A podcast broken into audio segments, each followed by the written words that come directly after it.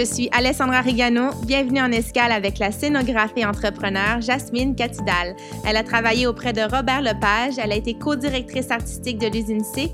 Elle a même fondé le OFTA et l'organisme La Serre. Jasmine est très sage au moment de prendre des décisions, mais avant de vous dire pourquoi, elle nous parle de son enfance.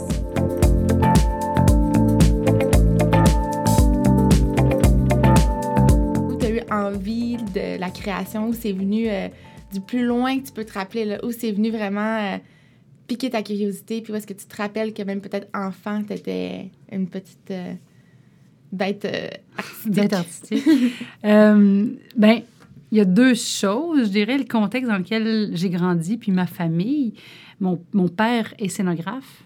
Alors, c'est sûr que j'ai comme baigné là-dedans de, on appelle ça des enfants de la balle. Mm-hmm. Mais en même temps, assez étrangement, je, suis née dans un, petit village euh, qui s'appelle Saint-Urbain Ier, qui est comme à, 45 minutes de Montréal, mais où la culture n'est pas du tout présente.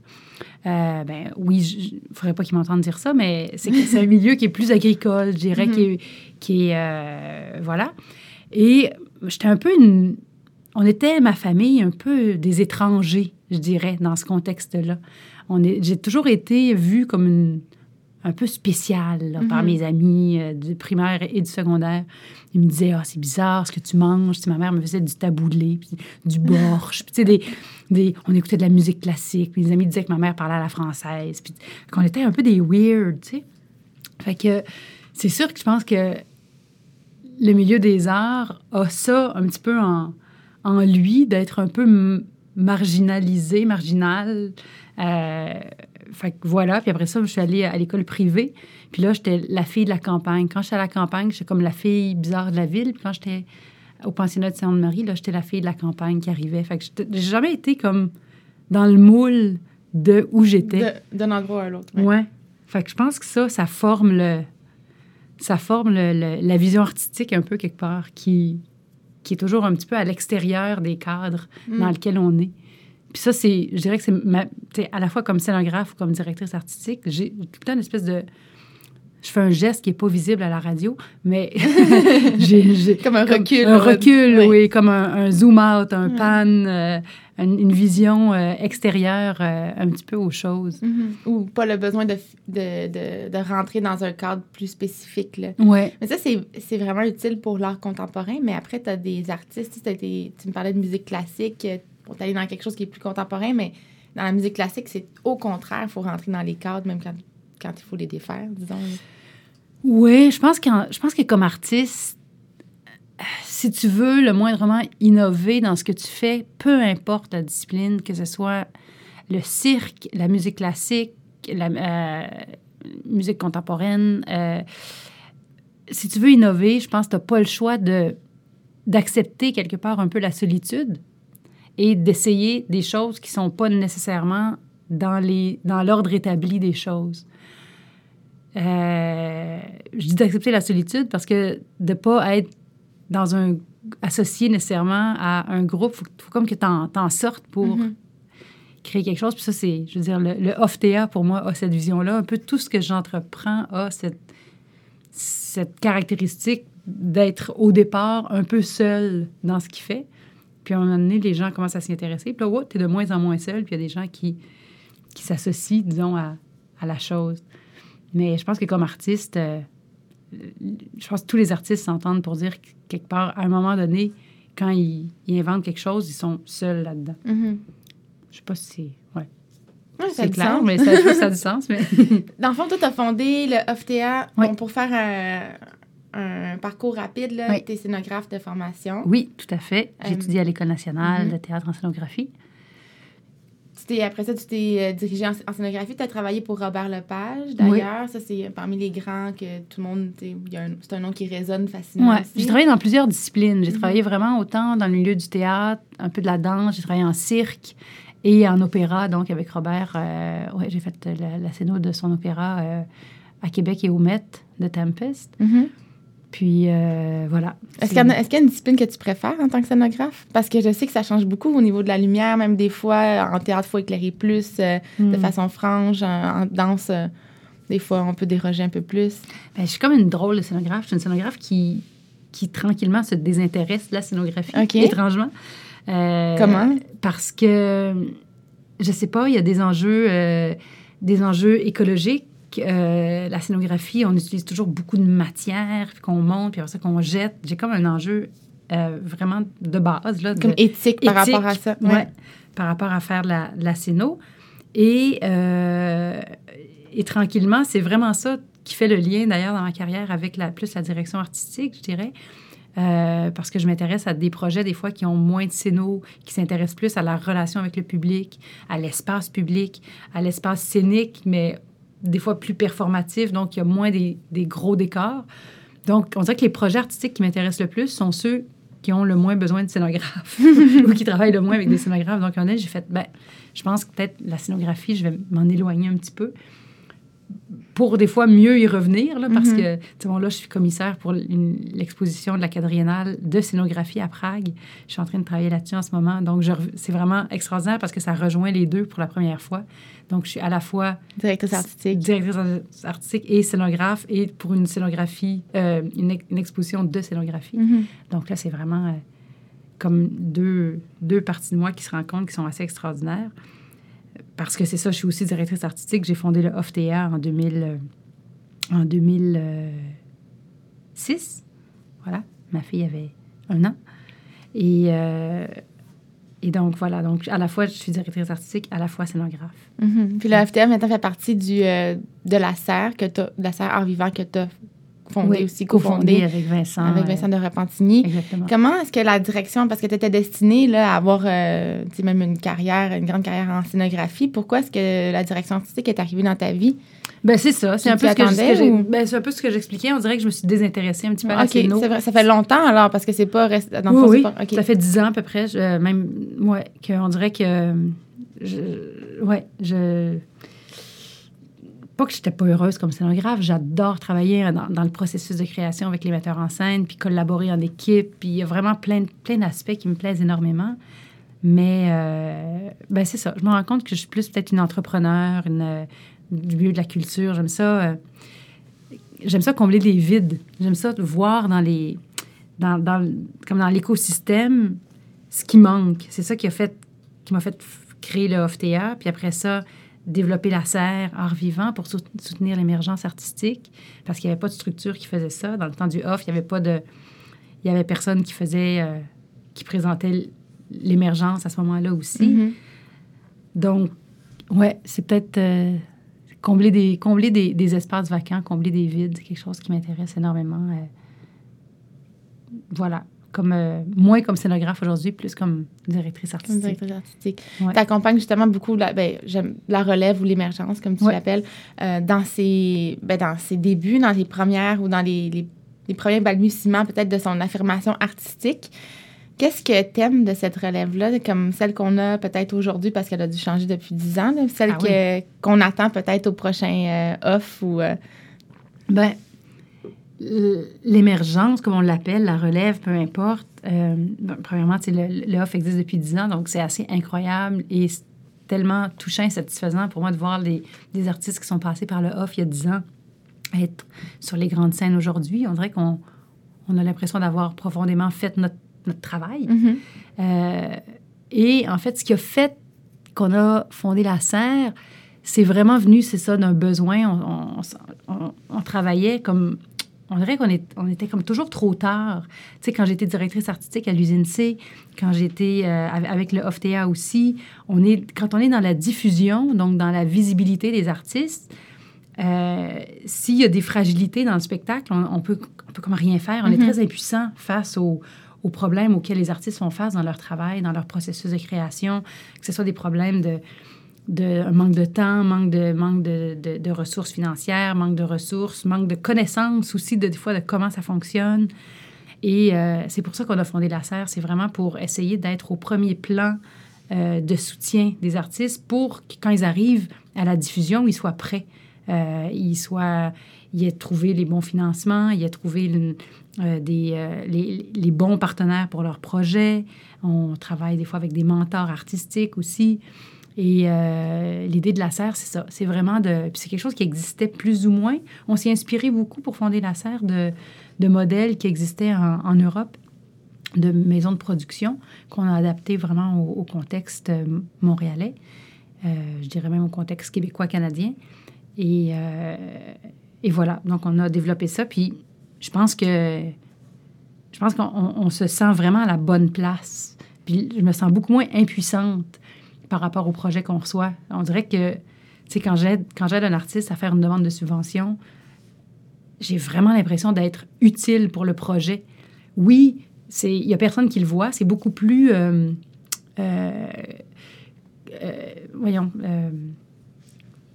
voyons, comment dire. C'est plus on ne me voit pas. Tu as peut-être moins de reconnaissance facilement. Oui, moins de reconnaissance publique. Public, oui, public. C'est, euh, voilà, on est comme un peu derrière, euh, derrière les, les, ficelles, mais je trouve que l'utilité à la fin, quand je vois le projet euh, se concrétiser, puis quand je vois l'artiste travailler, puis quand je vois comment ça lui apprend aussi à faire des demandes de subvention, à faire son travail, en tout cas, je me sens vraiment utile. J'ai vraiment l'impression que ça apporte quelque chose. Mm-hmm. Vincent dirait la même chose que moi. Je pense on, on se sent, euh, on sent vraiment utile au, projet puis aux arts, euh, aux arts vivants. Mm-hmm.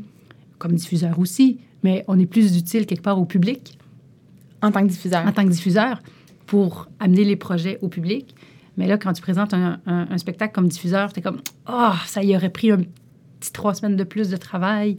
Oh merde, il n'y a pas eu ces subventions, alors il ne se rend pas au projet mm-hmm. qu'on avait espérer, avoir. ensemble quand il l'a proposé, parce qu'il y a plein de petites choses qui n'ont pas fonctionné pour lui. Alors, avec la serre, on est là au début. Oui. On est, voilà.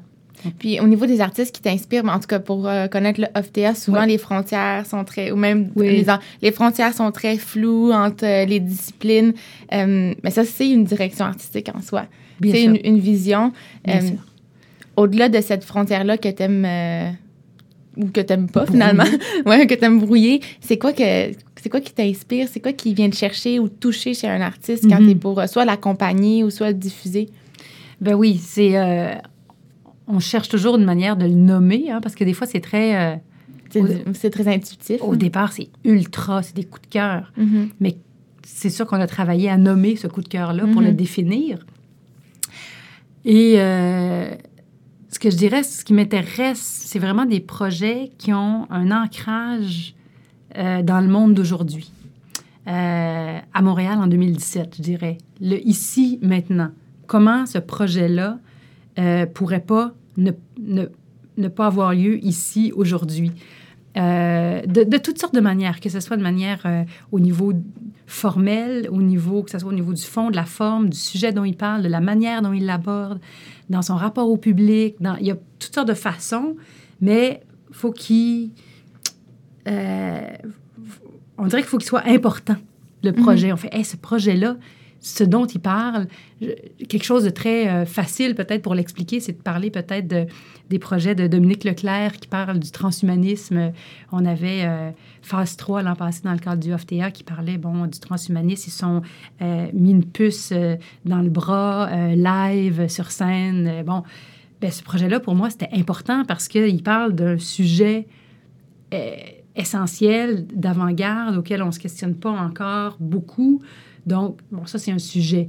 Mais sinon, ça peut être d'un point de vue esthétique aussi. Euh, des fois, euh, il y a des, des, des, spectacles qui questionnent des esthétiques contemporaines que, qu'on a moins vues qui, ou qui, me, qui, qui, qui vont chercher des, des, des, des voilà, d'autres, euh, d'autres sensibilités. Mm-hmm. ça peut être poétique, ça peut être vraiment juste au niveau des sujets. Là, ça peut être vraiment très ça peut rentrer par toutes sortes de, de portes, mm-hmm. mais euh, comment on le nomme dans nos demandes de subvention et dans notre site Internet, on dit on aime des projets qui tissent un lien entre les arts, la nature et la société.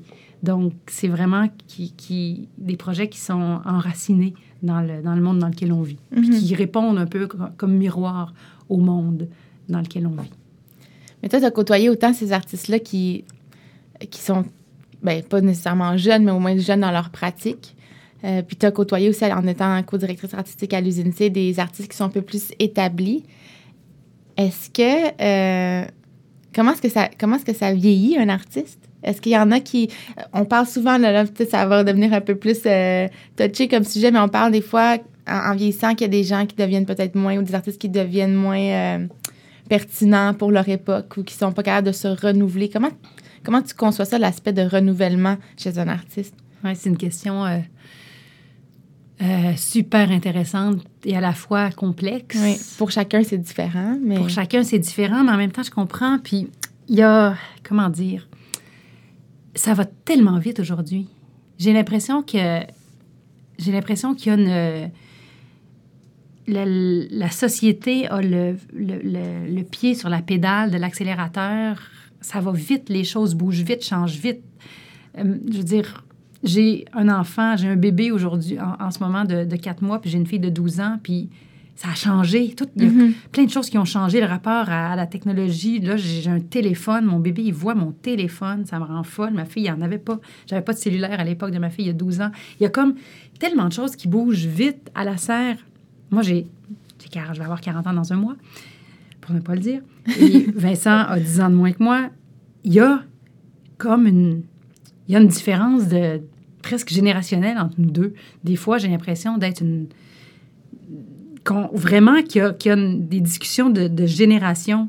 Euh, c'est vraiment particulier. Je, en tout cas, je ne sais pas si c'était comme ça il y a, il y a, il y a, 30 ans, mais j'ai l'impression que ça s'accélère. Oui, donc les écarts d'âge ou les écarts d'une génération d'artistes, euh, les générations se rétrécissent peut-être. se rétrécissent, on dirait.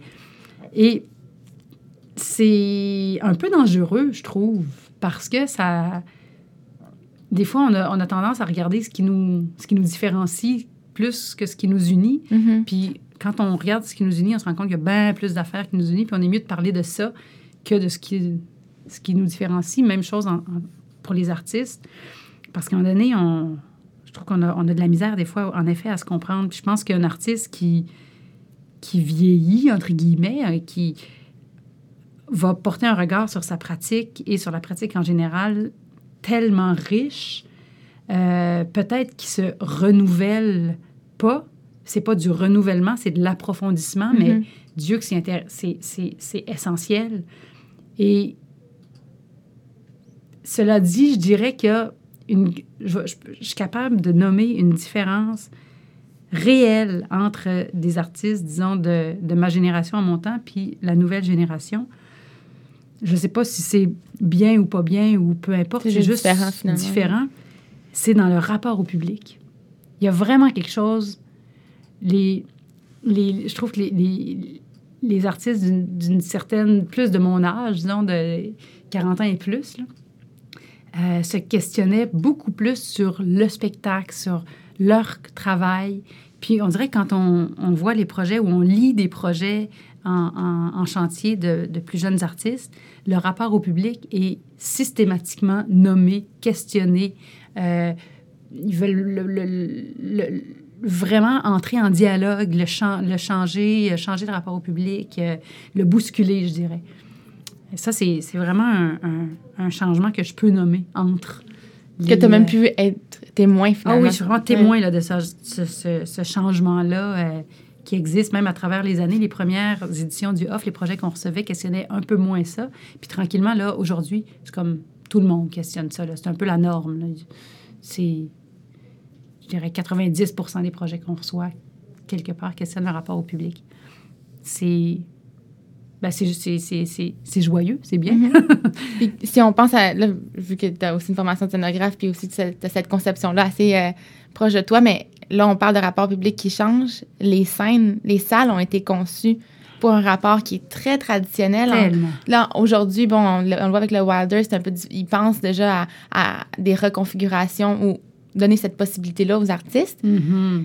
Mais qu'est-ce qui va, Bon, c'est une grande question encore, mais qu'est-ce qui va se passer avec nos salles? Parce que de plus en plus, il y a de off, il y a beaucoup de, il y a beaucoup de spectacles qui se font dehors, qui, qui utilisent des lieux qui ne sont pas dédiés à l'art. Donc, c'est qu'est-ce qui va se passer avec ça?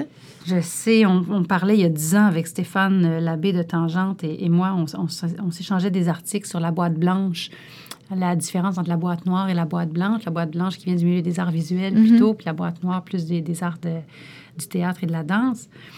Puis, euh, et aujourd'hui, la boîte, on la questionne même. On sort de la boîte, on sort, comme tu dis, l'espace public, on sort des, des, cadres habituels, on fait de l'in situ, on fait... Et je pense que c'est, c'est excessivement sain. La boîte est faite pour la marchandisation. Elle n'est pas faite pour le rapport au public. Elle est faite pour faire un produit vendable, exportable, tournable, partout pareil. Euh, mais ça tue un peu aussi des fois à l'art vivant, je pense. Mm. Euh, de se mettre dans ces boîtes noires-là tout le temps. Ça fait que tu fais, un, tu fais un projet qui peut tourner au Québec, qui peut tourner au Canada, qui peut tourner partout dans le monde, parce qu'il est partout pareil, puis les boîtes sont partout pareilles. Mais c'est important la tournée. C'est extraordinaire la tournée. Mais en même temps, euh, j'ai un rapport un peu euh, d'amour-haine envers... Euh, cette boîte. Envers cette boîte.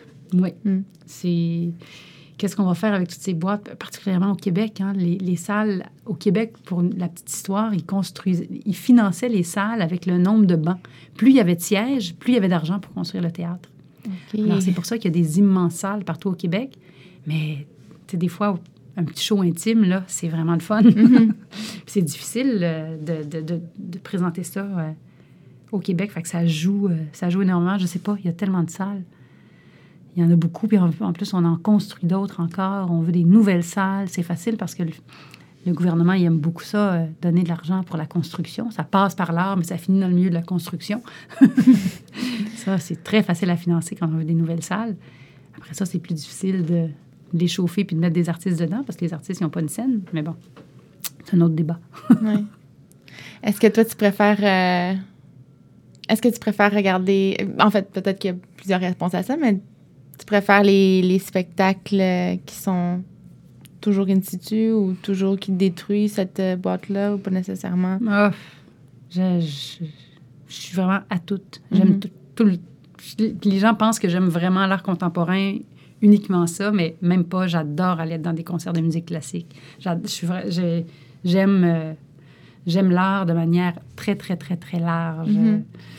Euh, que ce soit euh, des, expos, que ce soit au musée, en galerie, euh, des performances in situ dans un hangar. Il y a comme... Je, les aime toutes. Il y en a... C'est différents contextes, mais aller voir un concert de musique sacrée dans une église me remplit des fois autant, sinon plus, mais pas plus parce que ça, ça dépend, mais mais autant, je dirais, qu'une qu'une perf complètement euh, déjantée euh, dans, un, dans une galerie d'art. Euh, voilà. Hmm. Comment tu fais pour... Tu, fais, tu, travailles avec beaucoup de public, là, ça fait longtemps, puis dans différents hmm. univers. comment tu réponds à des gens qui disent, ah, ben l'art contemporain ou que, qui ont de la difficulté peut-être à ouvrir cette porte-là? Mm-hmm. ou du moins à l'ouvrir puis rester assez longtemps pour peut-être découvrir des choses qui, pourraient apprécier parce que des mhm. fois, c'est aussi le, temps qui fait les, les choses dans ce domaine-là. Ben oui, c'est complexe. C'est une question de code. Hein?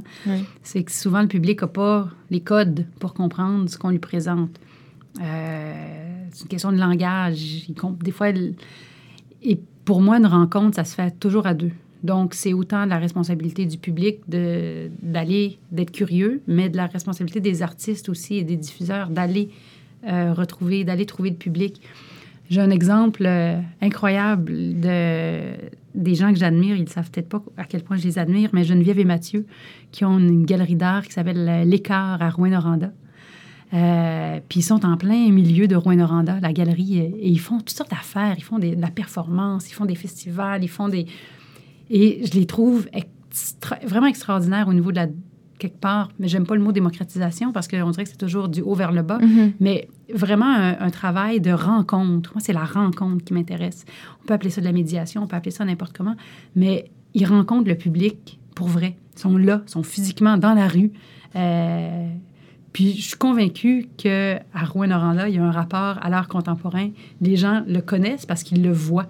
Et tranquillement, ils connaissent les codes, ils connaissent Geneviève et Mathieu, ils connaissent alors, tranquillement, ils vont voir, puis il y a une communauté qui s'ouvre euh, d'art contemporain. C'est ça. C'est une question de s'il y avait des, des Geneviève et Mathieu dans tous les villages du Québec, euh, écoute, ça serait. L'art, contemporain serait partout. Mm-hmm. Puis, ben, c'est, sûr que à Montréal, il y a une présence, mais bon, l'échelle est, plus grande, donc on rentre plus en contact avec des gens qui ont les codes. Mais, euh, mais plus il y a de gens qui auront des codes d'art contemporain, mieux ce sera pour l'art et pour la société, parce que l'art contemporain, elle, ouvre des portes, c'est, différentes portes que... Je parle de la musique classique. La musique classique, la, musique sacrée ouvre des portes plus sensibles, moins intellectuelles chez le, le spectateur. Mais l'art contemporain ouvre des portes plus au niveau de la réflexion, au niveau du regard sur le monde, plus, des fois plus politique. Et si le public est capable d'avoir la, la, clé pour comprendre, il, va capoter, il va triper, il va adorer ça. Puis ça peut changer sa vie. Mais c'est ça, il faut juste l'éducation, mais c'est l'intérêt. Je sais pas, c'est mm-hmm. cette rencontre-là. C'est tellement fragile. Comment la, comment la, la, la faire vivre, cette rencontre-là? Geneviève et Mathieu, toute la, tout est là. On va aller les voir à Rouen. aller les voir, les voir à Rouen. Ils ont, ils ont, réussi quelque chose, ils ont compris quelque chose, vraiment. Jasmine, on va, sauter dans un autre sujet complètement. Oui. Tu as eu quand même un parcours qui, qui a été. Euh, tu as eu de la reconnaissance assez facilement de ton milieu, j'ai l'impression, où tu avais du talent, ça s'est bien passé pour toi, autant en scénographie qu'en direction artistique, en tout cas de mon point de vue. Ah, j'ai l'impression que ça s'est bien passé. Est-ce qu'il euh, il y a des décisions que tu as eu à prendre où tu te dis, ben ça s'est joué là-dessus, ou qui ont été difficiles tout simplement d'un point de vue personnel parce que ça avait euh, un impact sur ta carrière ou, ou ça aurait pu en avoir un? Euh, c'est une bonne question. Euh, mon, mon, père m'a toujours dit une, phrase qui me, qui me reste quand j'ai à, prendre des décisions. Il m'a toujours dit, plus ce que tu laisses partir est grand puis a de la valeur, plus que tu vas gagner va en avoir. Alors, c'est sûr que le soir, je dis ça, j'ai comme une petite émotion dans la voix. euh, J'allais, fait que j'ai des petites émotions. c'est bon, faut les vivre. Faut les vivre, faut les vivre. Non, mais disons, le, le, soir de ma première, disons, au Metropolitan Opera à New York, je fais la scéno de Robert Lepage. C'est quand même grandiose. Et à l'intérieur de moi, j'ai plus de temps envie de faire de la scéno. Fait que c'est comme paradoxal. Je fais, voyons, je suis comme... J'aurais pas pu rêver de quelque chose de plus extraordinaire. Puis on dirait que j'ai... Mon père, j'en ai parlé, je fais, qu'est-ce que je fais avec ça? Il dit, ben si tu... Là, si tu laisses tomber cette chose-là qui a tellement de valeur, tu vas trouver quelque chose qui en a autant, mais dans quelque chose d'autre, qui va, qui va t'animer. Tout ce que tu as gagné d'expérience, de rencontres, de tout ça, va te nourrir pour autre chose, mais ça ne sera pas moins intéressant, ça va l'être plus parce que tu es nourri de toutes tes expériences.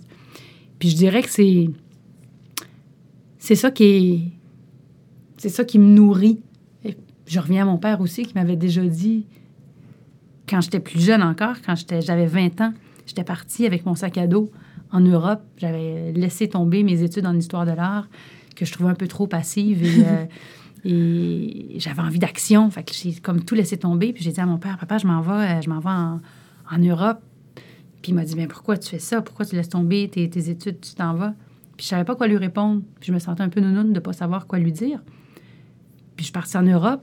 J'ai découvert plein d'affaires. J'ai, j'ai, quand je suis revenue, j'ai découvert que je voulais peut-être plus aller justement en scéno. J'ai découvert que je voulais plus aller en théâtre. Je me suis retrouvée beaucoup en étant loin de, de, chez moi. Puis là, je suis retournée prendre un café avec mon père, puis j'ai raconté. J'ai dit, ah, je me sentais tellement nounoune quand je suis partie, puis je savais pas te dire pourquoi je partais.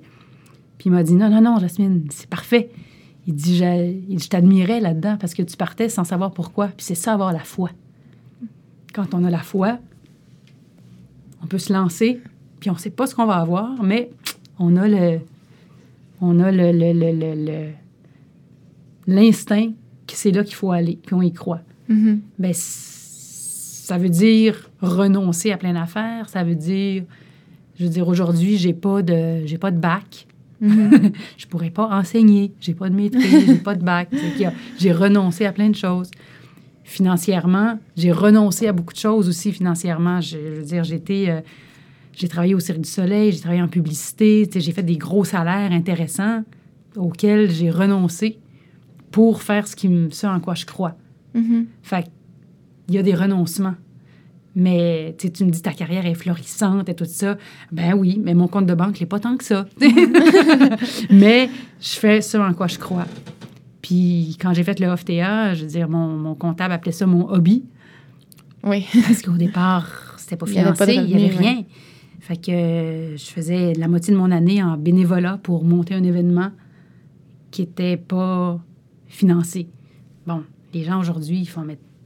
Genre, t'étais malade, voyons. Mm-hmm. C'est un peu fou. Je l'ai pas fait tout seul, cela dit. Là, j'ai tout seul, j'y serais vraiment juste jamais arrivé. J'étais avec des gens extraordinaires qui y croyaient autant que moi. Puis à un moment donné, ils ont fait Bon, allez, prends-le, le lead, c'est toi qui as le plus le goût, puis on n'a pas tant de temps que ça, alors prends-le. Mais euh, parce qu'on fait jamais rien tout seul, c'est quelque mm-hmm. chose d'autre que je dirais aussi. Puis c'est peut-être. C'est souvent, j'ai la chance parce que je, voilà, je fais quelques renoncements d'avoir un, petit spotlight, mais vraiment, il n'y a rien que je fais tout seul. Jamais, jamais, jamais. Ni le OFTA, ni la serre, ni les Cénos, évidemment, on travaille avec des groupes, mais je pense que les gens qui, sont, qui vont loin sont les, les gens qui savent le mieux s'entourer de monde, qui viennent combler des, des manques qu'ils ont. Ça, je dirais que c'est une petite force que j'ai mm-hmm. de ne pas travailler tout seul.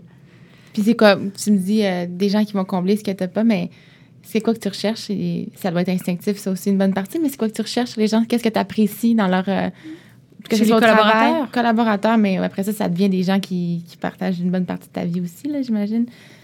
Oh, je. C'est difficile à dire ce que je recherche, puis je recherche rien en particulier, mais je recherche la complémentarité, je mhm. dirais, le plus possible. C'est sûr que, je dirais, au niveau des valeurs, il faut qu'on se ressemble, mais au niveau des outils, il faut qu'on soit complémentaires. Mhm. Fait que, que ce soit euh, avec mon chum ou que ce soit dans ma vie personnelle ou dans ma vie professionnelle, je pense que avec euh, mon co-directeur à la serre, artistiquement, on se rejoint, donc sur les valeurs de base, mhm. Euh, sur ce qu'on veut aller chercher, mais la manière, il faut qu'on arrive à être complémentaires, il faut qu'on arrive à chacun développer nos, nos forces et, et pas jouer sur le même terrain. C'est quand on se met à trop vouloir jouer sur les mêmes terrains que là, on se pile sur les pieds puis que ça marche plus. Mhm. Fait peu importe les terrains, il faut qu'on les choisisse puis qu'on les définisse puis qu'on trouve comment on est complémentaires qu'on appuie là-dessus mm-hmm. le plus possible. Je pense que c'est la meilleure manière de collaborer. Que ce soit à deux, à trois, à quatre, à cinq, euh, c'est de définir nos, champs d'action puis laisser des vraies libertés aux gens. À la serre, pour moi, c'est vraiment important de les gens avec qui on travaille, que ce soit les directions de communication, la cour d'eau, de laisser vraiment des vraies libertés à ces, gens-là qui, qui sentent qu'ils peuvent amener des idées autour de la table, qui peuvent euh, puis qu'à un moment donné, c'est pas moi qui ai nécessairement toujours la meilleure idée parce que je suis la, directrice ou c'est pas Vincent nécessairement. C'est pas. La, meilleure idée, elle peut venir de, la, stagiaire à un moment donné, puis on peut faire Hey man, c'est vraiment une bonne idée que tu viens de sortir là en réunion. On, on se mire là-dessus, tout le monde.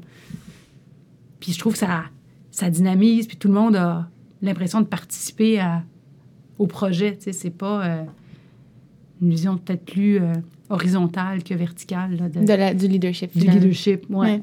Que ce soit comme scénographe aussi ou comme. euh, sur un projet de théâtre, des fois, euh, dans une réunion de prod, euh, moi, je suis super ouverte là, que le, le, le, concepteur sonore, un donné, quand je présente le décor, s'il y a un commentaire ou une question qui peut m'influencer dans, dans, dans, le concept, hey, super. J'ai pas de. Je suis pas orgueilleuse d'idées. D'idées. Je pense qu'une idée, la, la plus les idées les plus intéressantes sont ceux qu'on met au milieu de la table, puis comme un gros plat de spaghettis, puis que chacun met ses ingrédients dedans, puis il le rend encore meilleur. Bon, ça prend un peu un lead pour pas que ça goûte n'importe quoi. Il faut quand même qu'on balance un peu les ingrédients. On choisisse les épices un peu. On choisisse un peu les épices quand même, mais des fois, ça... C'est plus riche quand ça vient mm-hmm. de de d'autres directions que de juste soi. Voilà. Puis est-ce que tu es quelqu'un qui... Euh, qui vit bien avec, euh, j'aime pas dire la spontanéité, mais en art contemporain, ou du moins, euh, où est-ce que justement tout le monde peut mettre un peu son grain de sel, des fois, ça fait que c'est peut-être un peu moins euh, rigide comme processus. on peut changer de tout à la dernière minute. Est-ce que tu es du genre qui vit bien avec ça? Est-ce que tu préfères plus planifier? Je dirais vraiment un mélange des deux. Mm-hmm. En scénographie, peut-être, ou euh, je, vais citer, je vais citer Robert Lepage. Euh, en fait, je ne le cite pas. C'est moi qui, qui, qui, trouvais ça de lui. Euh, mais Robert, dans sa manière de travailler, il sait toujours où il s'en va, mais il ne sait pas comment il va s'y rendre. Et parce qu'il sait où il s'en va, nous, autour, les concepteurs, on, est, on, se sent dirigé, on ne se sent pas perdu, on a une direction qu'il nous a donnée, mais comme il ne sait pas comment il va s'y rendre, il nous laisse complètement libre et très ouvert aux propositions des concepteurs et des gens avec qui ils travaillent. Donc, je trouve que c'est vraiment une belle manière de travailler. C'est ça. Puis, je dirais que j'essaie de travailler comme ça aussi, à la fois de savoir où je m'en vais, mais de me laisser surprendre par les manières d'y arriver. Puis si on demande aux gens avec qui je travaille, je pense qu'ils vont dire que je suis plus du genre à pas trop. Je vis très, très, très, très bien avec le flou. Parfait. Je dirais. J'aime beaucoup vivre dans un peu de chaos, qui est toujours un peu de chaos, parce que je trouve que quand on laisse de l'espace au chaos, c'est de là qu'émergent des choses intéressantes. Ça peut taper ses nerfs de certaines personnes, bien sûr. Puis je comprends pourquoi aussi. Puis des fois, c'est bien que les gens autour de moi fassent OK, Jazz, c'est ça a l'air bien, bien, le fun dans ta tête, là, mais là, il faudrait que tu le mettes comme par écrit, organisé, parce qu'on ne sait pas trop où tu t'en vas. Là. Parce que des fois, je le fais comme un peu en, slalom. Euh, mais, euh, mais c'est ça. C'est un, mélange, un mélange des deux, entre le chaos et l'organisation du chaos. Puis quand tu regardes ta, ta vision, parce que même si tu ne sais pas comment, mais as-tu un, un, souhait que ce soit soit pour ta carrière, soit pour le milieu que tu as envie d'aider dans les prochaines. Euh, mettons ton, premier, ton prochain objectif ou la chose que tu dis, il faut vraiment qu'on améliore ou qu'on change ça, par exemple? Hmm. Bien, je dirais que c'est un peu ma, ma bataille depuis, euh, depuis le début au off, de briser les disciplines. Mais je dirais qu'aujourd'hui, en 2018, euh, j'irais vraiment plus loin que ce à quoi je rêvais il y a dix ans. Il y a dix ans, je voulais créer des liens entre les arts visuels, la performance, le théâtre, la danse, puis faire se rencontrer des disciplines. Puis aujourd'hui, un peu inspiré par euh, quelqu'un que j'aime beaucoup, beaucoup, qui est Edgar Morin, qui parle beaucoup de la complexité. Euh, je pense qu'il faut vraiment briser les, des, des, barrières, puis comme re-questionner notre manière d'être en société d'un point de vue plus politique. Fait que je dirais que j'aborde ma, ma, ma, quarantaine en me questionnant beaucoup sur le politique, sur comment, euh, oui, comment, c'est toujours avec un point de vue, comment dire, artistique, du milieu des arts et de la culture.